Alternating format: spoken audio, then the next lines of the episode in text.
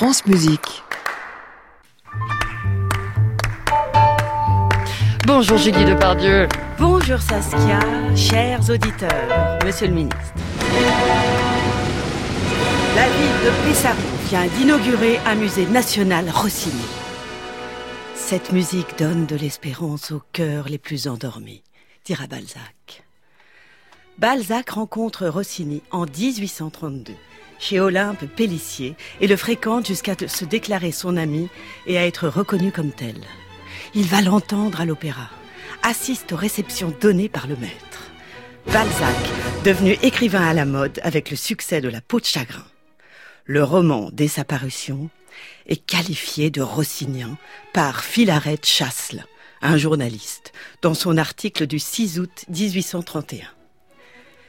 Si la société telle qu'elle est vous ennuie tant soit peu, et qu'il vous a agréé de la voir pincée, fouettée, marquée en grande pompe, sur un bel échafaud, au milieu de tout le fracas d'un orchestre rossinien, d'un tintamarre incroyable et la décoration la plus assourdissante, lisez La peau de chagrin.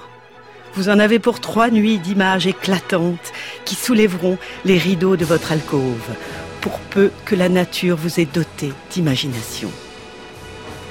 Critique que Balzac ne désavoue pas, bien au contraire. Il fréquente les salons et fait la connaissance de Rossini. Rossini est parisien depuis six ans. Il connaît la gloire la plus grande dans toute l'Europe. Il s'est séparé de sa femme et est devenu l'amant d'Olympe Pellissier. En 1832, Rossini a 40 ans, occupe la place que tout artiste rêverait d'avoir. Son œuvre est, selon lui, achevée 40 opéras sans cesse donnés et redonnés sur toutes les scènes européennes. Il a accès à toutes les cours. Tous les honneurs lui sont prodigués. À l'époque, c'était la mode des albums où l'on collectionnait les autographes de gens célèbres.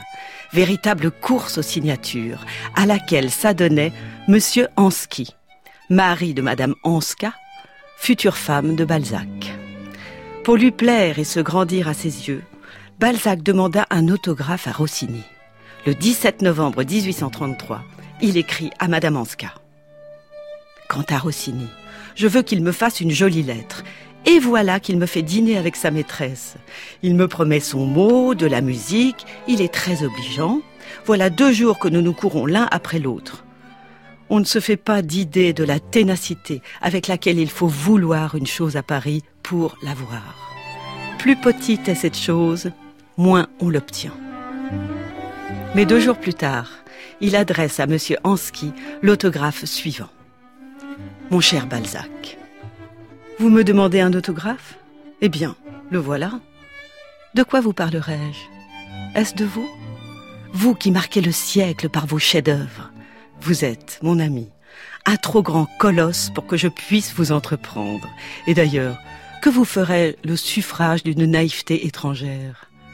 Je me bornerai donc à vous dire que je vous aime avec tendresse et que vous, à votre tour, ne devez pas dédaigner d'avoir ensorcelé le pessariote que je suis. Rossini. Balzac admire l'homme et son œuvre. La fréquentation de l'opéra des Italiens a développé sa sensibilité musicale, enrichi son imaginaire il éprouve une sorte de parenté avec Rossini, comme une complicité du créateur pris dans l'urgence de ses contrats, menant de front deux, trois œuvres à la fois. La rapidité de composition rossinienne n'est pas une légende. Treize jours pour le barbier de Séville. Trois ou quatre minutes pour composer cet air, dit Tanti Palpiti de Tancrède, d'après un drame de Voltaire qui triomphe, lui aussi, dans toute l'Europe. Et qu'on va écouter d'ailleurs. Merci beaucoup Julie pour cette chronique. On réécoute sur francemusique.fr et qu'on retrouve en vidéo sur les réseaux sociaux. Place à la musique. Ben oui. Bonne journée Julie. Bonne journée.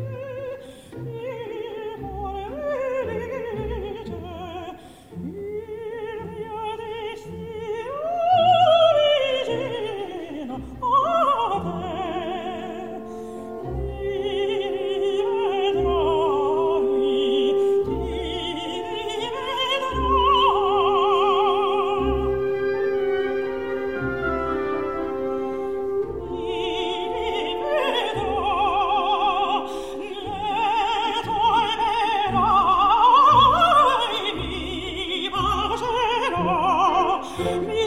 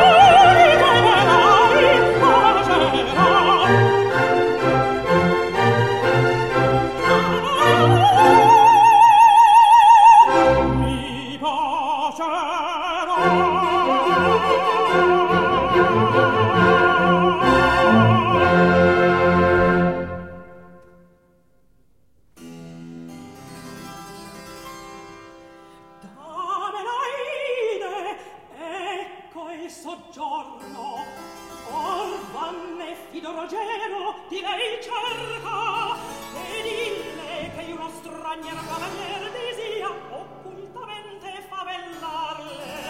Esplora i moti suoi se mai speranza in lei del mio venir. Se mai di me ti chiede